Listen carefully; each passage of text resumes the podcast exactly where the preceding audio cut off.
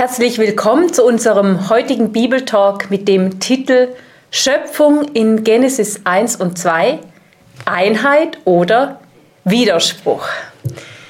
Ich persönlich habe als Schülerin im Religionsunterricht schon gelernt, es gibt zwei verschiedene Schöpfungsberichte. Der eine steht in Genesis 1 und der andere steht in Genesis 2.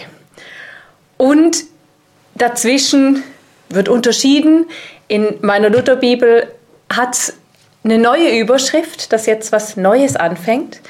Und da ist ganz zentral dieser Vers, Genesis 2, Vers 4. Und den lese ich euch jetzt mal in einem Rutsch.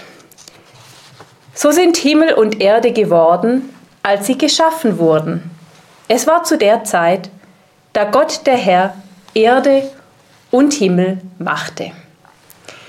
Es ist ein Vers, ich habe den jetzt auch an einem Stück gelesen, aber meistens wird er unterschieden zwischen Vers 4a und Vers 4b und eben dazwischen kommt diese große Trennmauer. Hier endet der eine Schöpfungsbericht und da beginnt der andere. Ich habe den bewusst in einem Durchgang gelesen, weil wir euch im Verlauf von dem Talk auch erklären werden, warum wir diese Schöpfung als eine Einheit anschauen. Einer der Gründe für diese Unterscheidung quasi von den zwei verschiedenen Berichten ist dieser Gottesname. Ist euch sicher aufgefallen auf der Folie Herr wird mit Großbuchstaben geschrieben. Gott, der Herr, machte Himmel und Erde.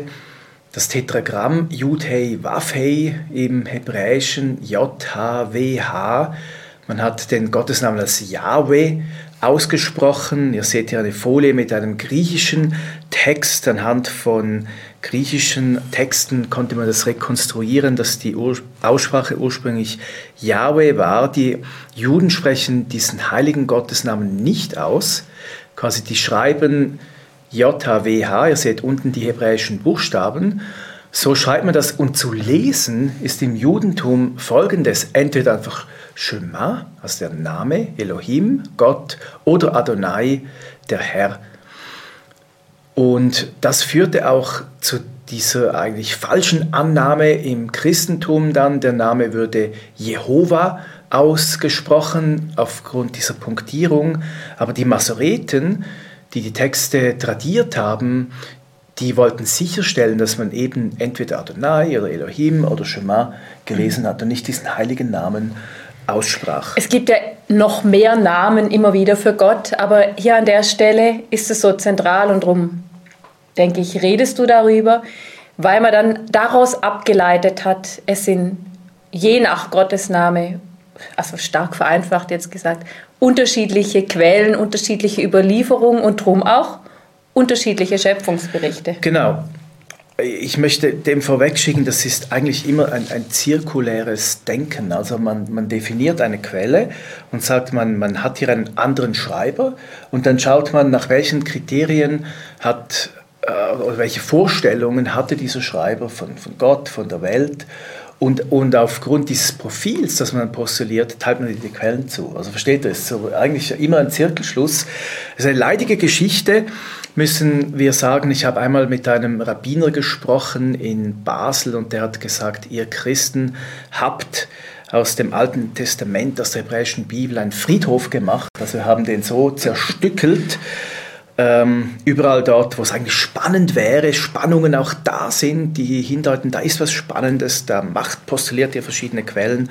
Angefangen hat das 1711 ein Pfarrer, Henning Bernhard Witter in Hildesheim, der las diese Texte aufmerksam und er dachte eigenartig, quasi hier ab Genesis 2,4 folgende wird eben dieser Gottesname Jahwe verwendet, vorher Elohim und er dachte, da muss ein neuer Schreiber da gewesen sein. Er dachte, es gibt auch Spannungen, eben quasi Widersprüche zwischen Genesis 1 und 2. Oder vermeintliche Widersprüche. Vermeintliche Widersprüche werden drauf kommen. Dann auch Jean Astruc, 1753.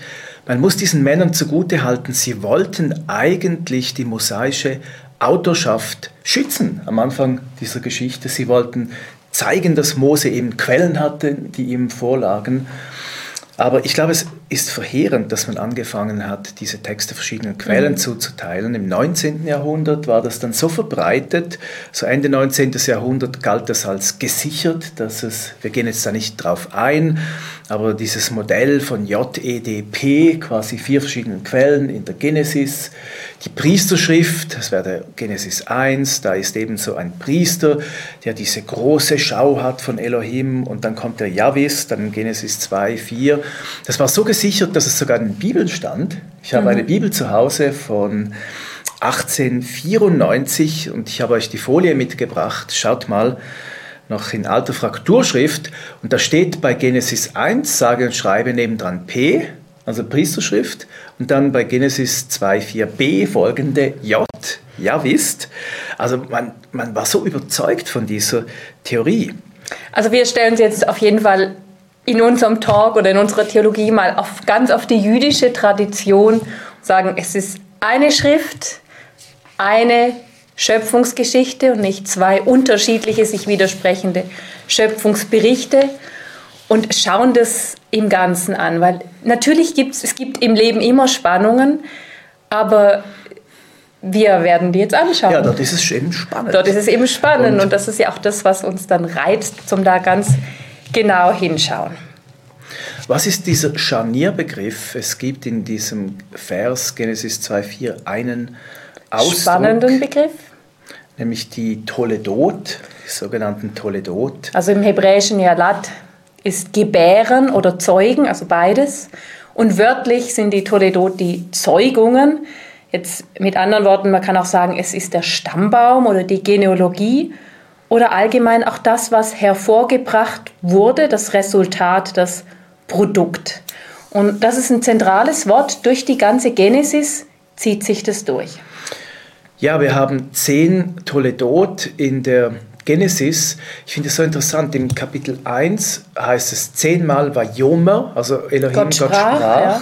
Also er schafft die, die Welt durch sein Wort. Wir haben gesehen, er öffnet Räume zum Leben und bevölkert sie. Zehnmal spricht er.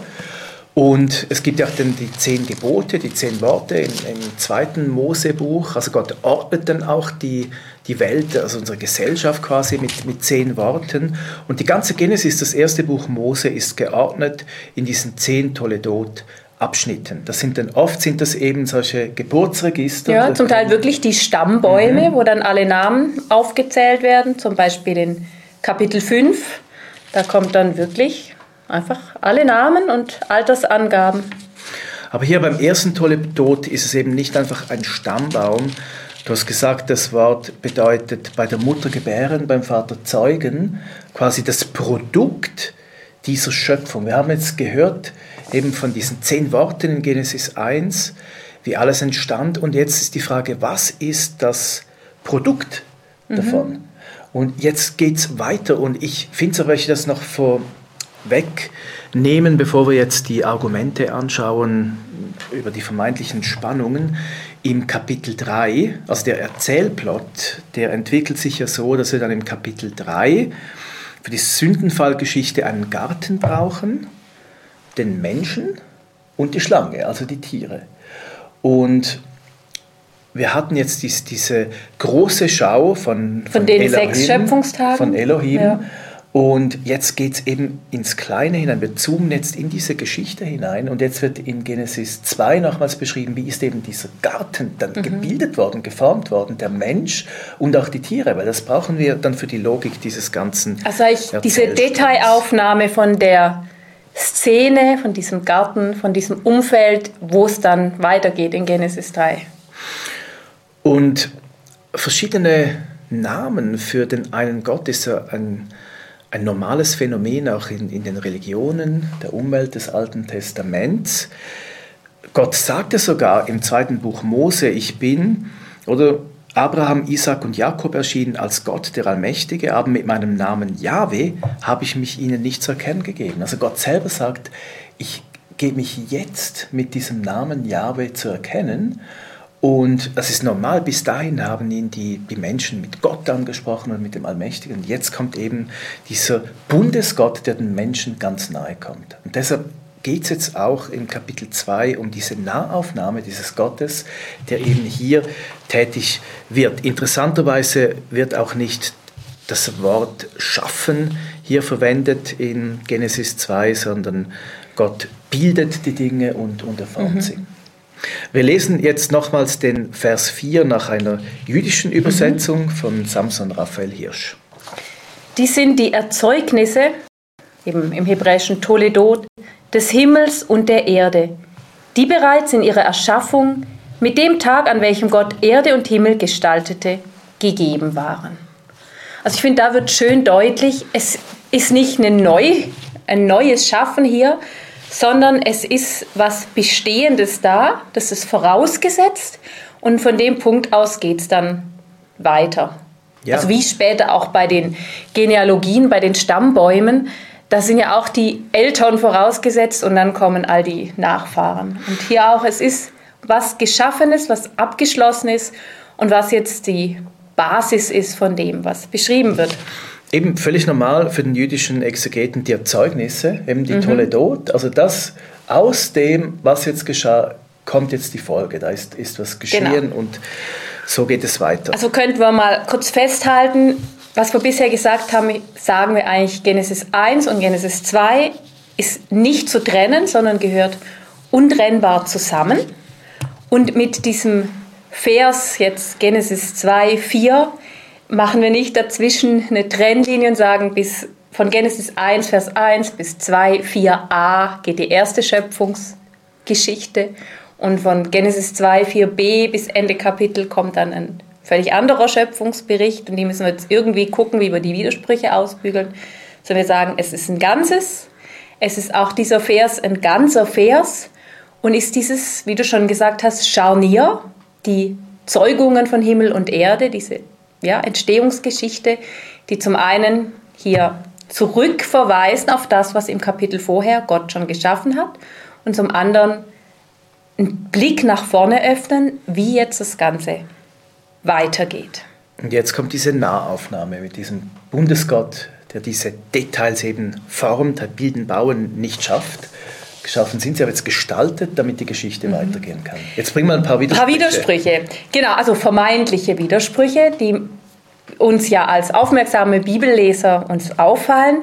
Ich meine, schauen wir mal hier erstes Buch Mose, also Genesis 1, da sind sechs Tage der Schöpfung beschrieben und am siebten Tag ruht Gott. Und wenn wir jetzt in Genesis 2 gehen, also jetzt wörtlich im Hebräischen 2 Vers 4, da heißt es am Tag, als Gott Himmel und Erde machte, also Bejom, an dem oder am Tag, da könnte ich jetzt sagen, ja, wie ist es? Haben wir in Genesis 1 sechs Tage Schöpfung plus einen Tag Ruhen und haben wir jetzt plötzlich hier nur noch einen Tag?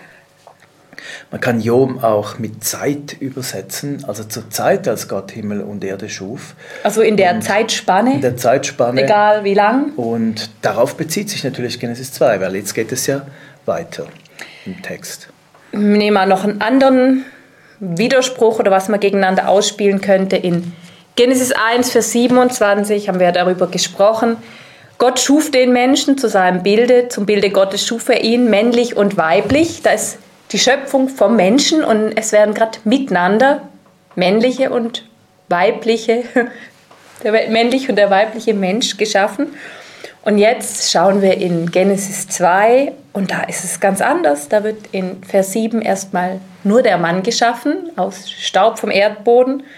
Und dann viele Verse später die Frau aus der Seite des Mannes. Aber für mich ist es auch wieder kein Widerspruch. Wir haben jetzt die Detailaufnahme. Wie geschah das genau? Damals, als Gott eben Mann und Frau erschuf. Also im, im fortlaufenden Text ist es kein Widerspruch. Vielleicht noch was so zu diesen Reihenfolgen. In Genesis 1 ist ganz klar die Reihenfolge, da kommen dann irgendwann die Pflanzen und nach den Pflanzen kommen die Tiere und nach den Tieren kommt der Mensch, so die Krönung der Schöpfung.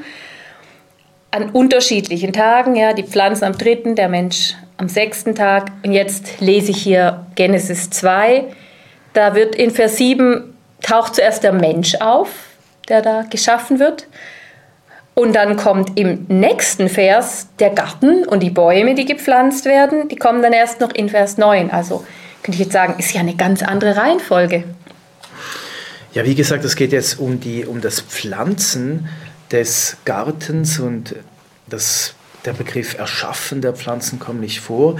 Aber wirklich schwierig wird es dann in der Reihenfolge der Tiere. Ja, Tier und Mensch. Also ich meine, Genesis 1 ganz klar, zuerst die Tiere und jetzt hier wird der Mensch geschaffen und dann bringt Gott all die Tiere zum Menschen. Da ist die Reihenfolge in der Schöpfung der Kreatur ja auch nochmal verdreht. Da, da, ist wirklich eine Spannung, vor allem wenn wir lesen in unseren Bibeln, zum Beispiel bei Luther heißt es, Gott der Herr machte aus Erde alle Tiere auf dem Feld und die Vögel unter dem Himmel und brachte sie zum Menschen.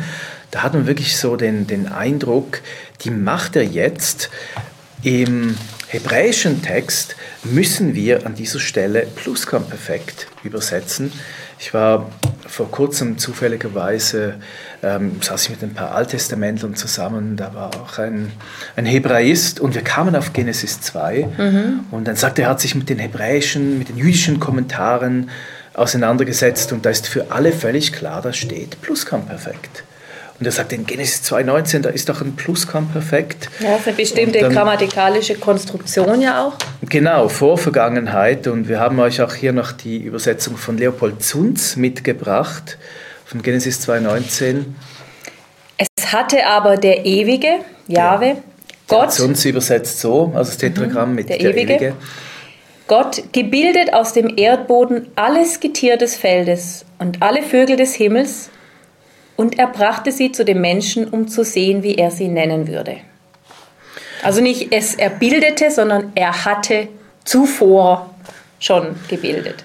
Natürlich, der informierte Leser, der weiß das ja von Genesis 1, wie das Ganze geschehen ist, die Entstehung. Und jetzt geht es in diesem Kontext eben um die Namengebung und ähm, im, im Duktus des Textes, im, im Erzählplot, geht es eben dann Richtung Kapitel 3, wo wir diese Informationen brauchen. Wo, weshalb gibt es den Garten, Mensch und, und Tier? Okay, also wir haben euch versucht zu erklären, dass, dass wir das zusammenlesen sollen, dass es dann richtig spannend wird, quasi die, mhm. die große Übersicht und dann die Detailaufnahme, dass es ein spannender Erzählplot ist, logisch und ähm, wir gehen jetzt mal in den Text. Wir konzentrieren uns auf den Menschen, hin? mal Vers 7. Vers 7 lesen wir. Da bildete Gott, der Herr, den Menschen, hebräisch Adam, aus Staub, hebräisch Afar, vom Erdboden, Adama, und hauchte in seine Nase Atem des Lebens. So wurde der Mensch eine lebende Seele. Genau, wir so, haben zuerst die, was, ja, vielleicht noch kurz, das ist die Übersetzung nach der Elberfelder Bibel und die macht eben sehr deutlich, dass es nicht aus Staub, sondern dass es nur heißt, da bildete Gott Herr den Menschen und dann Staub vom Erdboden. Genau, das ist die wörtliche auch Satzkonstruktion im Hebräischen. Der Mensch, Komma, Einschub, Staub vom Erdboden. Und ich habe auch die hebräischen Buchstaben da noch gesetzt, damit ihr dieses Wortspiel seht zwischen Adam und Adama, also zwischen dem Menschen Adam und dem Erdboden. Genau. Adam, Adama ist schon ein Wortspiel, was anklingt. Spannend ist ja auch noch Darm, hebräisch ist das Blut.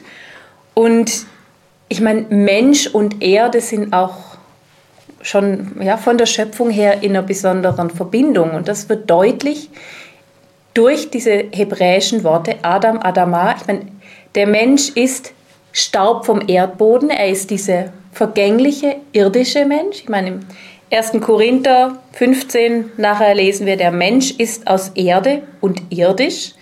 Das zeigt diese Begrenzung des Menschen. Aber auf der anderen Seite auch, der Mensch ist ja angewiesen auf die Erde, auf, also der Adam auf die Adama, weil er ernährt sich von dieser Erde, es ist sein Lebensraum, er kultiviert diese Erde. Und umgekehrt ist die Erde angewiesen darauf, dass der Mensch sie bebaut und bewahrt. Also eine sehr, sehr enge Verbindung, was da in dieser Namensgebung im Hebräischen sehr schön deutlich wird. Noch zu den Begriffen, eben es wird ja gebildet, nicht geschaffen. Ein Exeget hat einmal gesagt, wenn es wirklich jetzt eine eigene Quelle wäre, quasi der Jahwist in Genesis 2, ähm, das wäre ein schlechter Erzähler, der da eine Schöpfung beschreibt, wo gar nichts geschaffen wird, sonst wird eben nur gebildet. Gott, aber wie hat Gott jetzt den Menschen gebildet? Darauf liegt der Fokus Afar. Dieser Begriff bezeichnet nicht einfach Staub, sondern das sind Dinge, die. Also nicht Staub im Sinn von Erde oder ja. Sondern eigentlich das, die kleinsten Bausteine. Mhm. Also wir, wir können sagen, der Mensch ist aus denselben kleinsten chemischen Bestandteilen wie die Erde gemacht. Heute sagen wir aus Atomen, eben aus, aus derselben mhm. Substanz. Also eigentlich heißt dieses Wort Afar, wir übersetzen es jetzt hier mit Staub, ähm, in erster Linie was, was ganz, ganz klein und fein, die kleinsten Bestandteile sind. Es ist nicht jetzt das Material an sich, sondern der Punkt, es sind ganz winzig kleine Bestandteile, aus denen etwas dann zusammengesetzt ist. Wir haben das Wort zum Beispiel wieder beim goldenen Kalb, 5. Mose 9. Als Mose dieses goldene Kalb zerstört, da heißt es, ich nahm das Kalb, das ihr gemacht hattet, und verbrannte es mit Feuer und zerschlug es und zermalmte es, bis es Staub war. Also Gold in, ja, in die feinsten Bestandteile zer, zerstäubt. Oder auch an anderen Stellen im Alten Testament, Josia, der die Götzenaltäre zerstört. Da ist es auch, er hat den Staub nachher in den Bach geworfen. Also Staub ist nicht in erster Linie diese Erde, die wir vom Boden nehmen, sondern können sagen, es ist das feinste, kleinste, was Gott nimmt. Ach, also ein tiefes Wort. Gott sagt dann auch zur Schlange in Genesis 3, Staub wirst du fressen, also auch wieder diese Substanz, frisst du dein Leben lang. Und ähm, die Aussage ist, ist sicher, ist sicher äh, ein, ein, Bezug hier zu dieser Stelle der Schöpfung des Menschen, also diese Feindschaft zwischen dem Bösen und dem Menschen. Also das, das Böse wird eben auf, auf den Menschen losgehen, da, da ist eben diese Antagonie, diese Feindschaft drin. Also der Mensch besteht aus Materie, wir haben einen Körper mhm. und wir haben auch eine Seele, die kommt auch vor in, in diesem Vers.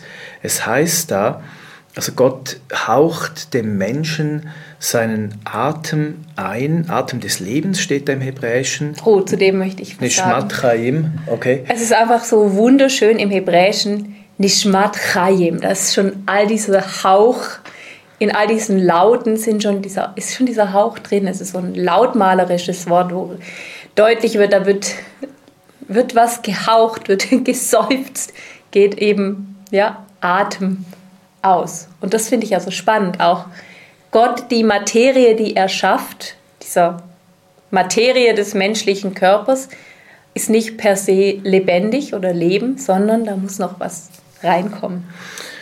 Und natürlich der Atem Gottes, der Hauch steht auch für den Ruach, für den Geist, wenn das Wort, aber das Wort hier nicht, nicht fällt. Was aber verwendet wird, ist Nefesh, die Seele. Es heißt hier, der Mensch wird zu einer lebendigen Seele. Le Nefesh Chaya. Wir alle sind ausgestattet mit einer Seele, wir haben die Fähigkeit zu denken, zu fühlen und zu wollen. Aber, und das heißt ja nachher später im, im Vers 17, wenn wir vom Baum der Erkenntnis essen, so werden wir sterben. Der Mensch stirbt ja nicht sofort, ist, natürlich ist, wird er sterblich, aber ähm, was hat es zu tun, irgendetwas in uns stirbt, wenn die Beziehung zu Gott gekappt wird? Also wenn wir nicht mehr mit diesem Nishmat Chaim, also oder Biruach, wenn wir nicht mehr mit, mit diesem Geist Gottes verbunden sind, dann sind wir innerlich tot. Und deshalb sagt Jesus dann im Johannesevangelium in Kapitel 3, wir müssen von neuem geboren werden. Und wie müssen wir geboren werden? Jesus sagt durch Wasser und Geist. Oder was vom Geist geboren ist, das ist Geist. Also wir haben von Anfang an dieses Menschenbild, wir bestehen aus Leib, Seele und Geist. Und mich begeistert das, das ist wirklich konsistent durch die ganze Bibel hindurch. Also da ist etwas verkümmert nach diesem Bruch mit Gott und Gottes Geist muss nochmals in uns kommen, neu, damit eben unsere Seele lebendig wird, damit wir wirklich wieder im vollen Leben sind, eben diese Neugeburt, diese Geburt aus Wasser und Geist. Aber also ich finde diese Texte so genial am Anfang der Bibel, weil sie uns das Grundlegende auch theologisch zum Ausdruck bringen. So sind wir Menschen. Wir haben eine Hülle, eben dieses, aus diesen feinen Stoffen geformt und wir haben eine Seele und sind angehaucht von Gottes Geist. So, also wir haben jetzt äh, Genesis 2 wollen nicht durch alles durchgehen. Es, es, beginnt hier mit der Bewässerung quasi. Was sind die Grundvoraussetzungen, dass überhaupt ein Garten angelegt werden kann? Dann der Mensch, er wird in den Garten gestellt und ähm, die Geschichte mit den Bäumen. Darauf kommen wir dann im, im nächsten Talk. Und dann wird dieser Mensch in den Garten gestellt. Auch theologisch bedeutet das doch, dass Gott für jeden von uns einen Garten hat, ein, ein Feld zugewiesen, für das wir zuständig sind, Verantwortungsbereiche anvertraut hat im Leben. Und was sollen wir machen? Vers 15. Wir sollen den Garten bebauen und bewahren. Ich finde, das sind so die zwei Grundaufgaben des Menschseins. Mhm. Es gibt Orte, wo Gott uns hinstellt, da müssen wir bewahren. Also das, was da, schon da ist oder was wir ererbt haben. Und es gibt Bereiche, die wir neu eröffnen können. Gestalten. Als Pioniere ja. gestalten. Ähm, wenn wir eine, eine, Familie gründen, ist es beides. Wir ähm, bauen, also auch das hebräische Wort für Sohn, Ben, hat zu tun mit, mit Bauen, also da wird etwas gebaut. Gleichzeitig werden auch Familientraditionen bewahrt, Dinge, die, die sich eben auch bewährt mhm. haben und als positiv erwiesen haben. Ja, es ist eine gute Zusammenfassung eigentlich von unserem Lebensauftrag. Wir bebauen und wir bewahren. Natürlich auch geistlich. Ich musste daran denken, auch im, im Pfarramt, wir haben eine Stelle angetreten, sind Nachfolger gewesen von Pfarrpersonen vor uns und wir bewahren das, was da in diesem Garten, geistlichen Garten schon angelegt war. Und, und es gibt, ist ein Miteinander vom Bewahren und vom Bebauen. Ich denke auch in, in unserer Gemeindetätigkeit, auch wo ihr immer seid, überlegt euch mal, wo seid ihr in Aufgaben drin, wo geht es mehr darum, das zu bewahren, zu kultivieren und wo ähm, eröffnen sich euch wirklich neue Arbeitsfelder, die ihr bebauen könnt. Wohin springen wir? In welchen Vers? Dann zum Vers 18. Wir bleiben heute beim, beim Menschen. Beim Menschen, genau. Und der Herr Gott sprach, es ist nicht gut, dass der Mensch allein ist. Ich will ihm eine Hilfe geben, ihm gemäß. So die Zürcher Übersetzung, ihm gemäß, im Hebräischen steht da kö negedo, also so wie, und jetzt, äh, ich habe es ganz wörtlich übersetzt. Gegen, ihm entgegen. Genau, man kann es natürlich sehr positiv formulieren, also quasi als ein Gegenüber, Gegenüber im positiven Sinn, ein, ein Gegeneinander, ein, einander zugewandt. Aber wörtlich heißt das schon gegen. Ja? Und ich finde, das ist äh, auch ausgesprochen toll wieder hier, wie, wie das beschrieben wird. Ich meine, auch dann der Schlussvers des Kapitels, oder? Ein Mann wird seinen Vater und seine Mutter verlassen, seinem Weib anhängen, sie werden ein Fleisch sein. Auch eine schöne Aussage, also auch die Sexualität ist nicht durch den Sündenfall gekommen, die war immer da, die ist gut. Und dieses eins sein, der Mann muss Vater und Mutter verlassen, weil damals im Alten Orient die Frau sowieso Vater und Mutter verlassen also äußerlich, hat. Äußerlich ist sie ja der Familie vom Mann, der Mann genau. muss mehr innerlich. Man muss es innerlich machen. Und hier eben, wie geht das, das Miteinander in einer Ehe? Also es ist eben eine gegenseitige Hilfe, auch der Ausdruck Eser, also mhm. die, die Partnerin ist quasi Hilfe. Eser, ich meine, Eser ist nicht einfach nur Gehilfin. Eser nee. ist ja ein starkes Wort mhm. im Hebräischen, was sonst verwendet wird, um Gott zu beschreiben. Also Gott ist die starke Hilfe. Mhm, mh. Ja, oder auch Esra, der, der, der wichtige Leiter im, auch fürs Judentum heute, oder? Also diese starke Wurzel, Hilfe und es ist eben ein Miteinander. Wir merken von Anfang an, da ist kein Gefälle. Oder es kommt dann durch den Fall, durch den Bruch zwischen Gott und Mensch kommt es rein, aber es ist auf Augenhöhe ein Miteinander, auch manchmal ein Ringen, ja, gegen miteinander, gegeneinander, einander gegenüber. Mhm. Dies, dieses wunderbare Miteinander. Und jetzt. Das wird ja nachher dann noch schön deutlich in diesen Namen, da kommen wir dann noch Genau, drauf. da kommen wir noch drauf. Und auch wie sich das ausgestaltet hat, ähm, Vers 21. Genau, wie jetzt diese Frau da genau auftaucht.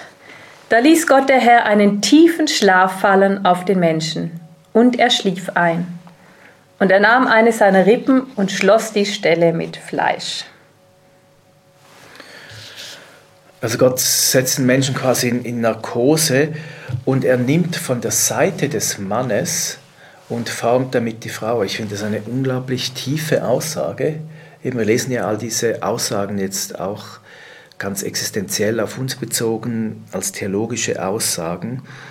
Wir haben hier Kapitel 2 und da wird von der Seite, Rippe bedeutet auch Seite, von der Seite eines Mannes wird eine Braut geformt, also quasi vom Herz des Mannes gerissen und die ist jetzt weg vom Mann, außerhalb von ihm und die wird ihm dann zugefügt und man durch die ganze Bibel hindurch, wofür steht die Frau, also wir kommen dann noch drauf auf Ish und, und Isha, ähm, man, die Frau steht ja auch für die Gemeinde durch die Bibel hindurch und am Ende der Bibel finden wir dieses große Hochzeitsmahl des Lammes, also Jesus feiert ja, und die der Mann, der erste Adam, ist ja immer auch ein Bild dann ja. für den zweiten Adam, also Jesus, der dann der zweite Mensch ist. Genau. Und am Schluss der Bibel werden, werden die verbunden, also quasi der Christus und, und die Braut feiern eine Hochzeit. Und wir, wenn wir das jetzt auch als Bild lesen für uns Menschen, also wir sind Jesus vom Herzen gerissen. Gott hat uns geformt aus der Seite seines Sohnes als Gegenüber und am Schluss findet diese wunderbare Hochzeit statt. Also was für eine tiefe Aussage. Wir haben das jetzt weggelassen, äh, Vers 19, damit mit den Tieren haben wir schon erklärt. Es geht nicht darum, um, um die Erschaffung, sondern die werden einfach zum Menschen gebracht, weil der Mensch gibt ihnen Namen und die Benamsung hat ja immer zu tun mit Autorität. Also derjenige, der den Namen gibt, der darf definieren. Im Namen steckt auch die Definition. Also es hat auch mit dem Schöpfungs mhm. äh, Also dieses Herrschen im positiven Herrschen, genau. Sinn, was auch damit zu tun hat, ich meine, das Wesen von jemandem zu erkennen und einen Namen zu geben, der dann passt. Mhm. Ja. Also Gott nimmt hier von der Seite des Mannes und er baut eine Frau ganz mhm. köstlich dann in noch den letzten beiden Versen, die wir anschauen. Lesen wir noch Vers 22 und 23. Und Gott, der Herr, baute die Rippe, die er von dem Menschen genommen hatte, zu einer Frau, Isha, und er brachte sie zum Menschen. Da sagte der Mensch, diese endlich ist Gebein von meinem Gebein und Fleisch von meinem Fleisch. Diese soll Menin, Isha heißen, denn vom Mann, Ish, ist sie genommen. Ihr seht hier noch rot gekennzeichnet die, die Buchstaben, also quasi Ish und Isha. Ähm, Mann und Frau ist dasselbe Wort, einfach mit dem He nach dem Ende bei der Frau. Also noch ein A, dann mhm. Ish, Isha. Mhm.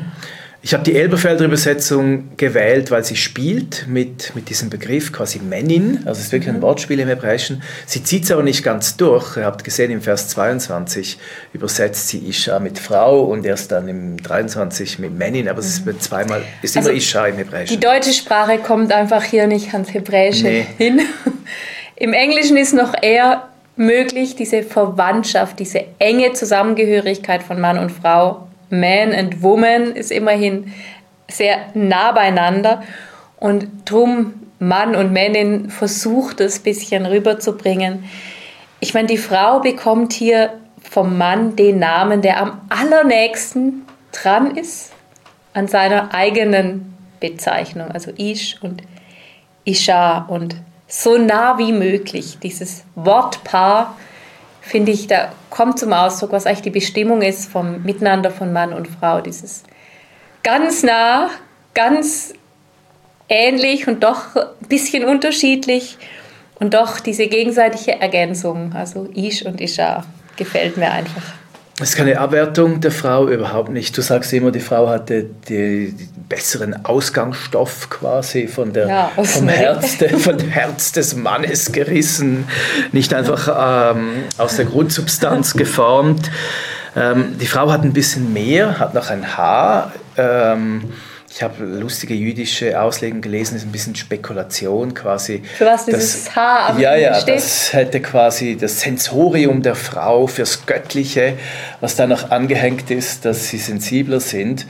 Ähm, für das, mhm. was, was Gott vorhat. Naja, lassen wir es mal, wollen Warum da nichts wollen da nichts interpretieren, aber die Frau hat nicht weniger als der Mann. Es ist wirklich Abschluss und, und Höhepunkt der, der Schöpfung.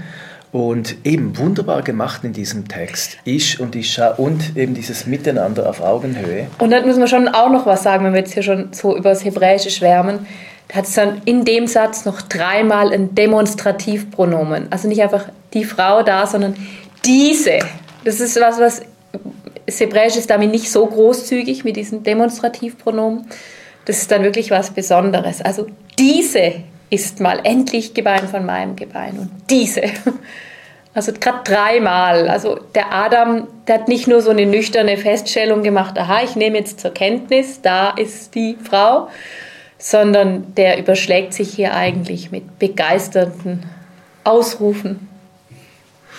Ja, und jetzt ist vom Erzählblatt her die, die Bühne vorbereitet dass es eben weitergehen kann in dieser Geschichte. Ähm, es wird erklärt, da gibt es einen Garten, da gibt es Menschen, da gibt es Tiere, dass nach die Schlange mhm. kommen kann. Ich hoffe, wir haben euch das zeigen können, genau. dass es total und logisch ist und spannend. Drum, wenn wir dann mal auf Genesis 3 kommen werden, den Sündenfall, macht es auch Sinn, warum dieses Kapitel mit der Bemerkung endet, dass die beiden nackt waren. Ich meine, das hat eigentlich hier gar nichts zu suchen. Warum brauchen wir am Schluss diese Information, Übrigens, PS, die beiden waren noch nackt. Die brauchen wir, weil im nächsten Kapitel es ja dann darum geht, sie waren nackt und sie sehen, wollen irgendwie diese Nacktheit bedecken. Mhm, Nacktheit. Also jedes Kapitel eröffnet schon wieder so Türen mit Bemerkungen, die wieder neue Räume eröffnen, mhm. warum jetzt der Erzählung in die Richtung weitergeht. Mhm. Muss. Diese tolle Deutschstruktur. Nacktheit hat auch natürlich eine geistliche Bedeutung, Transparenz. Und ähm, auch ein, ein, schönes Bild für das Miteinander von, von Menschen, eben diese Offenheit. Was noch völlig ungetrübt ist. Ja. ja, aber eben nächstes Mal dann. Die zu, beiden Bäume im Garten. Als Bild auch für zwei verschiedene Lebensentwürfe. Danke, dass ihr euch einlasst mit uns, die Genesis zu lesen. Und egal welchen Zugang ihr zu diesen Texten habt, wir wollen wirklich ähm, auch diesen theologischen Gehalt herausschälen und, und lernen. Und wir glauben, das sind die Gene drin in, in der Genesis für unser Leben. Wir haben auf jeden Fall Spaß und finden es hochspannend. Danke, dass ihr mit dabei seid. Und wir freuen uns, wenn ihr unsere Arbeit unterstützt und nächstes Mal wieder dabei seid.